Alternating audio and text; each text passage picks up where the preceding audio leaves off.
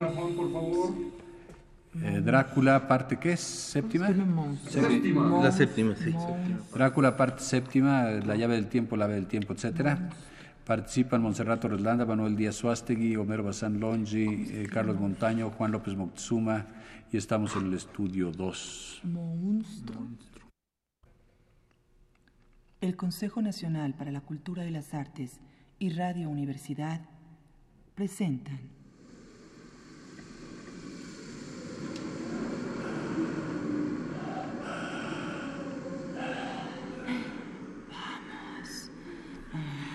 Tú eres la primera. Nosotras te seguiremos. Es joven y fuerte. Habrá besos para las tres. Yo estaba quieto, mirando con los ojos entornados en una agonía de deliciosa expectación.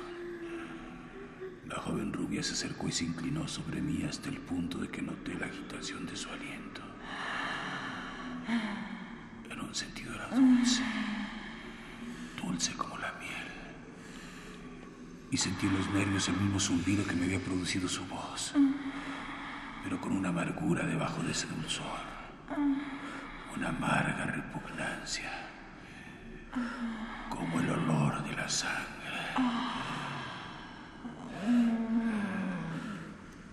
En ese instante, veloz como un relámpago, me llegó otra sensación. Tuve la conciencia de la presencia del conde Drácula, como si estuviese poseído de una furia tempestuosa. ¿Cómo os atrevéis a tocarle ninguna de vosotras? ¡Atrás! Este hombre me pertenece. Cuidado con meteros con él, porque os la veréis conmigo.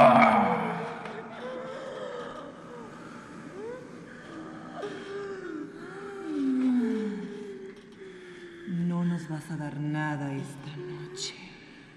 Dijo una de ellas con risa contenida, señalando el saco que le había arrojado al suelo y que se movía como si hubiese algo vivo adentro. Asintió con la cabeza. Una de las mujeres corrió a abrirlo.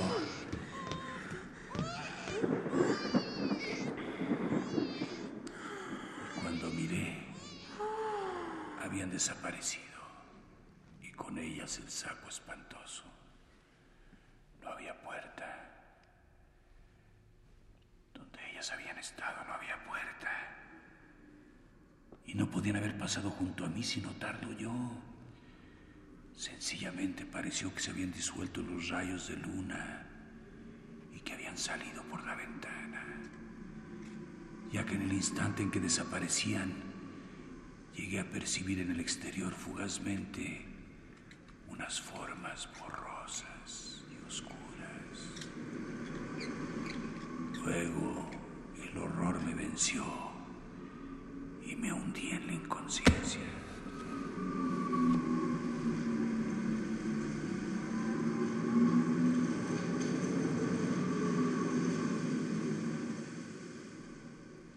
La llave del tiempo. La clave del tiempo. La nave del tiempo. El ave del tiempo.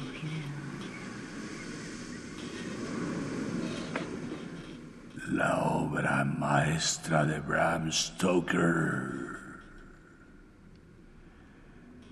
Drácula.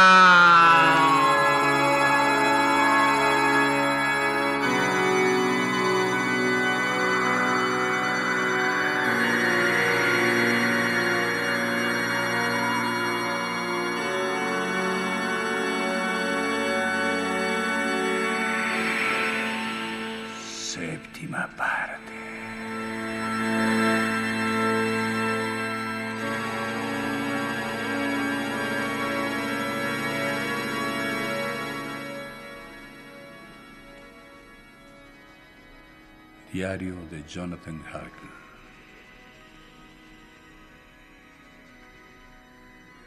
Me desperté en mi cama.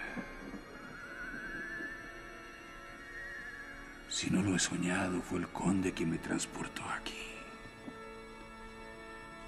Traté de encontrar una explicación al incidente, pero no pude llegar a conclusión alguna. Por supuesto, había pequeños detalles, como mi ropa doblada y colocada de una forma distinta a como suelo hacerlo yo. El reloj estaba parado cuando yo le doy cuerda sistemáticamente antes de acostarme. Y cosas así. Pero todo esto no son pruebas, porque quizá lo que demuestran es que no me encontraba en un estado normal y que por unas causas o por otras mis nervios estaban muy alterados. Procuraré vigilar a ver si surge una prueba. De una cosa sí que me alegro. Si fue el conde quien me trajo y me desvistió, debió de hacerlo apresuradamente porque no me ha registrado los bolsillos. Estoy seguro de que este diario hubiera sido para él un misterio que no habría estado dispuesto a consentir. Me lo habría quitado, lo habría destruido. Contemplo esta habitación. Y aunque antes me producía terror, ahora me parece una especie de santuario. Nada puede haber más espantoso que esas horribles mujeres que esperaban, que esperan beber mi sangre.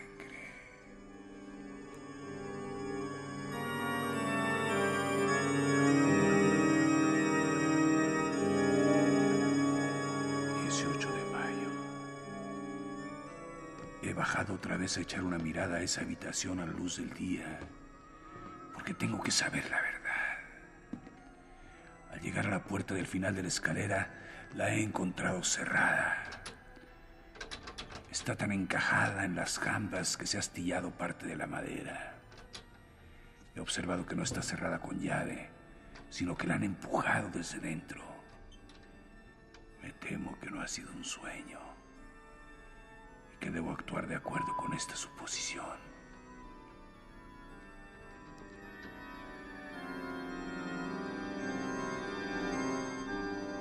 Diecinueve de mayo. Estoy metido en una trampa, no me cabe la menor duda. Anoche me pidió el conde de la manera más amable del mundo que escribiera tres cartas. Una diciendo que mi misión aquí casi ha terminado y que emprenderé el regreso dentro de pocos días. Otras diciendo que saldré al día siguiente a la fecha de la primera carta. Y la tercera anunciando que he salido del castillo y he llegado a Bistritz. De muy buena gana me hubiera negado, pero comprendí que en el actual estado de cosas habría sido una locura enfrentarme abiertamente con el conde, ya que estoy absolutamente en su poder. Negarme habría significado despertar sus sospechas y provocar su ira. Sabe que sé demasiado y debo morir porque represento un peligro para él. Mi única posibilidad está en prolongar mis oportunidades. Puede que ocurra algo que me brinde la ocasión de escapar. He visto en sus ojos un destello de esa ira contenida que exteriorizó al arrojar lejos de sí a la mujer rubia. Me explicó que los correos son escasos y muy poco puntuales. Y que si escribía ahora, tranquilizaría a mis amigos. Me aseguró con tal vehemencia que mandaría retener las últimas cartas en Bistritz en caso de que yo accediese a prolongar mi estancia, que el oponerme a sus deseos habría suscitado nuevas sospechas. De modo que fingí aceptar sus sugerencias y le pregunté qué fechas debía poner en esas cartas. Meditó un minuto y luego dijo, la primera puede ser el 12 de junio la segunda el 19 de junio y la tercera el 29 de junio. Ahora ya sé lo que me queda de vida. Que Dios me ayude.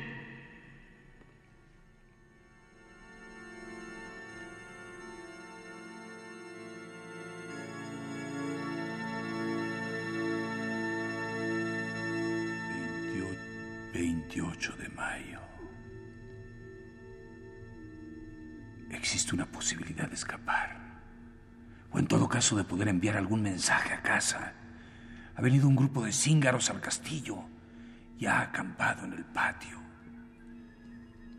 Los cíngaros son gitanos. Tengo tomadas algunas notas sobre ellos en uno de mis cuadernos. Son característicos de esta región del mundo, aunque están emparentados con los gitanos corrientes de todas partes. Hay miles en Hungría y en Transilvania, y viven casi fuera de la ley. Se acogen a la protección de algún noble boyardo y adoptan el nombre de este. Quitando alguna creencia supersticiosa, son gente sin miedo ni religión y hablan solo en sus distintas modalidades de lengua gitana. Escribiré alguna carta y trataré de que me las envíen. Ya he hablado con ellos desde la ventana para iniciar un acercamiento.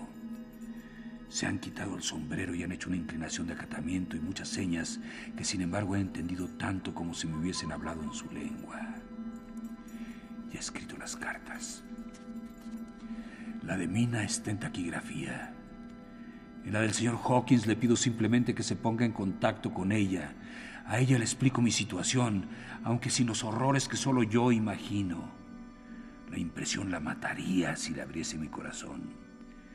En caso de que las cartas no les lleguen, el conde no conocerá mi secreto, ni qué es lo que sé.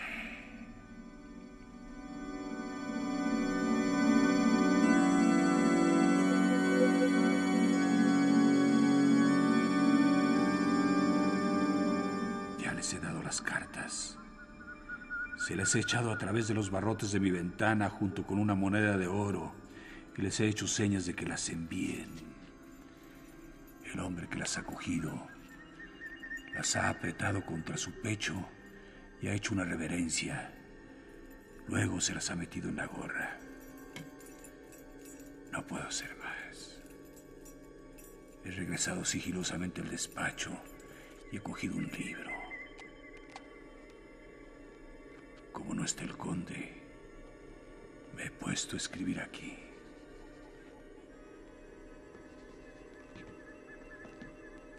Ha venido el conde. Se sentó a mi lado y dijo con el tono más suave mientras abría dos cartas. Los cíngaros me han entregado estas cartas que no sé de dónde vienen aunque como es natural voy a ocuparme de ellas. Veamos.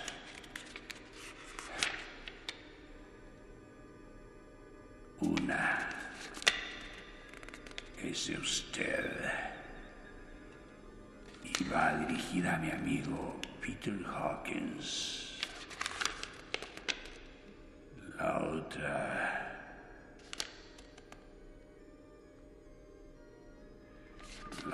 Es una acción ruin, un ultraje a la amistad y a la hospitalidad.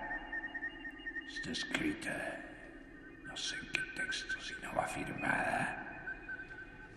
Bien, no merece nuestro interés. Quemémosla.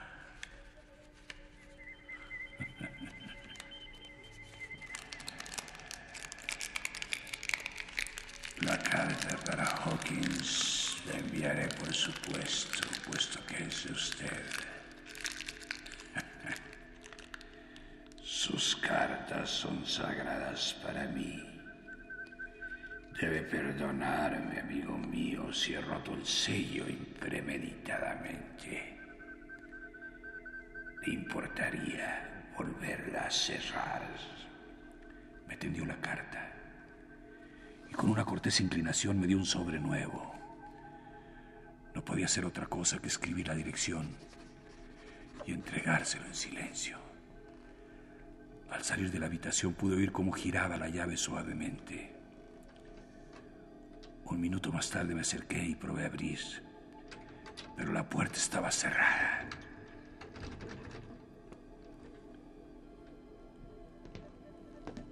Una hora o dos después volvió a entrar el conde tranquilo. Su llegada me despabiló ya que me había quedado dormido en el sofá. Se mostró muy cortés y animado. Y al darse cuenta de que me había dormido, dijo, ¿Está usted cansado, amigo mío? Váyase a la cama. Es el descanso más seguro. Quizá no disfrute del placer de su conversación esta noche, porque tengo mucho trabajo. Pero duerma. Se lo ruego. Me fui a mi habitación y me acosté. Y cosa extraña, no soñé nada. La desesperación tiene sus momentos de calma.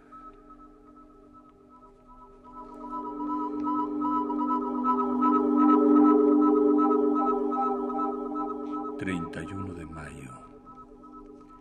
Esta mañana al despertarme se me ocurrió coger de la bolsa unas cuantas hojas de papel y sobres y guardármelos en el bolsillo a fin de poder escribir en caso de que se me presentara una ocasión. Pero me llevé otra sorpresa y otro sobresalto. Habían desaparecido absolutamente todos los papeles que tenía. Mis notas, mi cuaderno de datos sobre ferrocarriles y viajes, mi carta de crédito. Todo aquello, en fin, que podía serme de utilidad en cuanto saliera del castillo. Me senté a meditar un rato. Y de repente me vino una idea a la cabeza. Fui a inspeccionar la maleta y el armario donde tenía colgada la ropa. La maleta había desaparecido y también mi abrigo y mi manta de viaje. No encontré ninguna de estas cosas por ninguna parte. Supongo que se trata de otra intriga siniestra.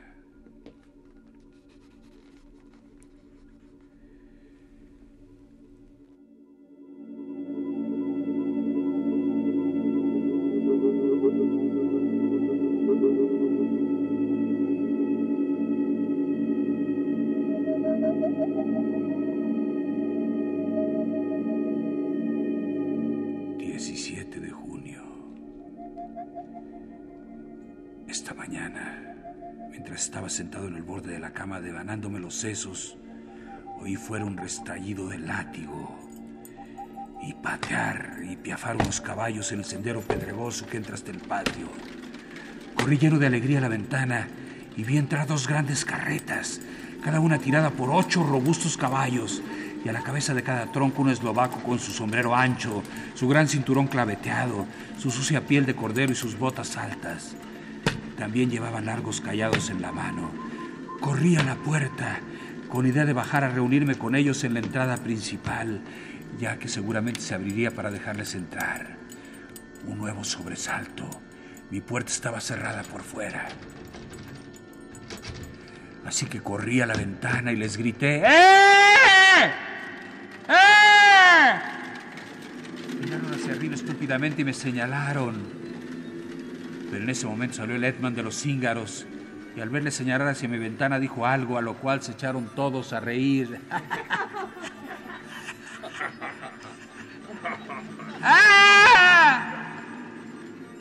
Desde ese momento, ninguno de mis esfuerzos, ningún grito de socorro ni de súplica angustiada les hizo volver la cabeza siquiera. ¡Ah!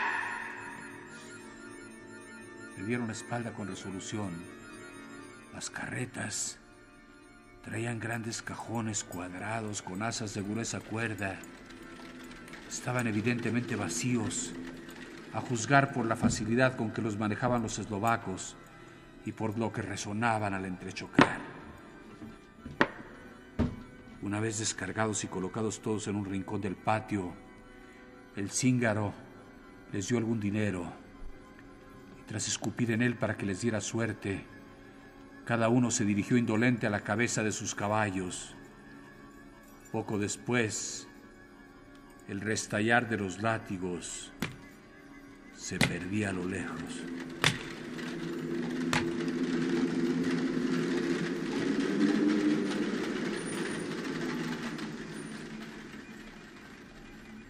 Veinticuatro de junio antes de amanecer. Anoche el conde me dejó temprano y se encerró en su habitación. En cuanto me pareció el momento adecuado, subí corriendo la escalera de caracol y me asomé a la ventana orientada al mediodía. Quería vigilar al conde porque sé que se trae algo entre manos. Los íngaros se encuentran acampados en el castillo y están realizando alguna clase de trabajo. Lo sé porque de cuando en cuando oigo un ruido apagado, como de asadas y palas. Sea lo que sea, debe de tratarse de alguna infamia. Llevaba apostado menos de media hora cuando surgió algo por la ventana del conde. Me retiré sin dejar de vigilar y vi emerger al hombre entero. Sufrí un nuevo sobresalto a descubrir que iba con la ropa que yo había traído en el viaje y que cargaba con el terrible saco que había visto llevarse a las mujeres. No había duda de a qué salía, ni por qué se había vestido con mi ropa. De modo que su nueva maquinación era esa hacer que le confundieran conmigo para poder probar que me habían visto en las ciudades o los pueblos enviando mis cartas y para que la gente me atribuyera los crímenes que iban a cometer. Me enfurece pensar que pueda hacer esto. Yo estoy aquí, encerrado como un auténtico presidiario, aunque sin la protección de la ley, que es derecho y consuelo del criminal. Pensé en vigilar el regreso del conde y me quedé bastante rato obstinadamente junto a la ventana. Luego empecé a observar unas partículas minúsculas que flotaban singularmente en los rayos de luna. Eran como pequeñísimas motas de polvo y giraban y se arremolinaban de forma nebulosa. Las observé con una sensación de paz y noté que se iba apoderando de mí una especie de calma. Me recliné en el alféizar en una postura más cómoda a fin de gozar mejor de aquel remolino etéreo.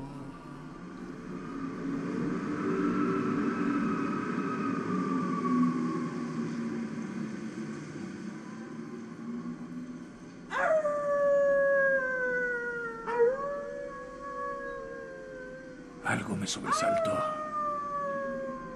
Un aullido de perros bajo y lastimero, allá en el fondo del valle oculto a mi vista. Se fue haciendo audible mientras las motas flotantes adoptaban nuevas formas con los aullidos y danzaban a la luz de la luna.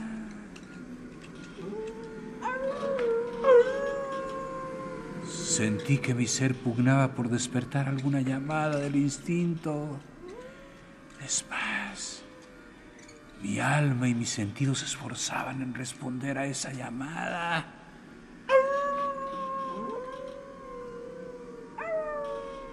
Estaba cayendo en estado hipnótico. El polvo danzaba cada vez más deprisa y los rayos de la luna parecían temblar al pasar junto a mí y descender hacia las tenebrosidades de abajo. Las partículas se fueron agrupando y parecieron adoptar unas formas vagas y fantasmales.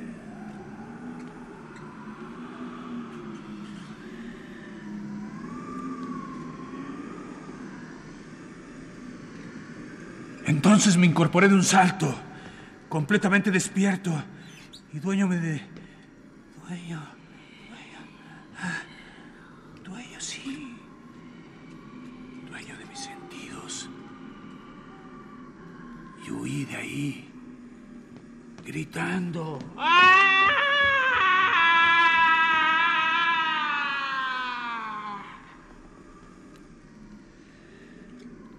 formas que se iban materializando gradualmente en los rayos de luna correspondían a las tres mujeres espectrales a las que estaba yo predestinado.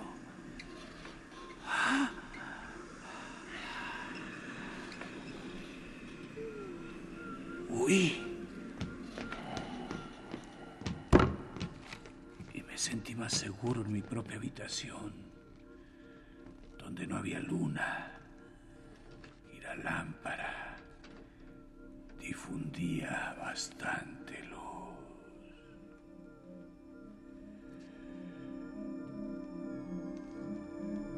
Pasadas unas dos horas, oí algo en la habitación del conde.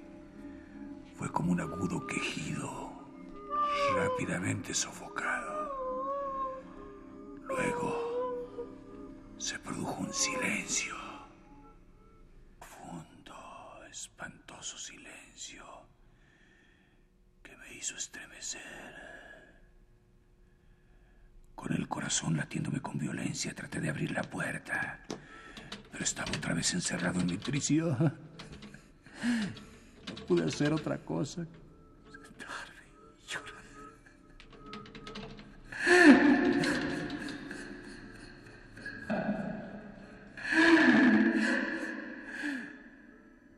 Aún permanecía sentado cuando oí voces abajo en el patio.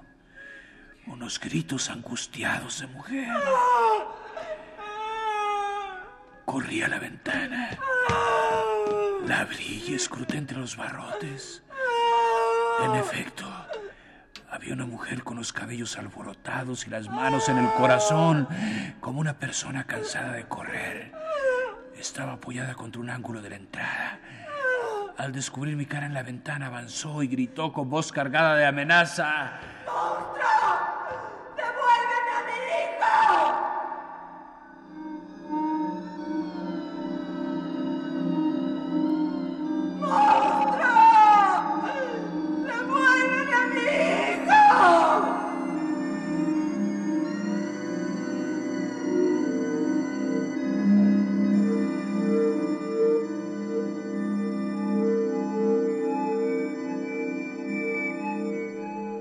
El Consejo Nacional para la Cultura y las Artes y Radio Universidad presentaron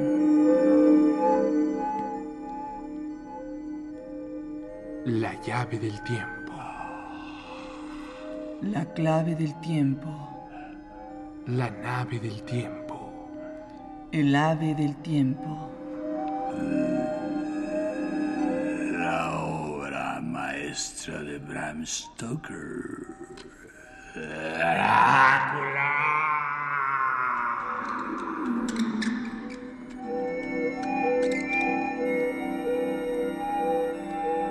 Traducción de Francisco Torres Oliver, publicada por Libro Amigo Ediciones Z. Narración, producción y dirección, Juan López Moctezuma. Musicalización Manuel Díaz Suástegui. Música original de Manuel Díaz Suástegui y Emiliano de la Vega. Realización técnica, Carlos Montaño. Locutor, Homero Bazán Longe. Locutora Monserrato Roslanda.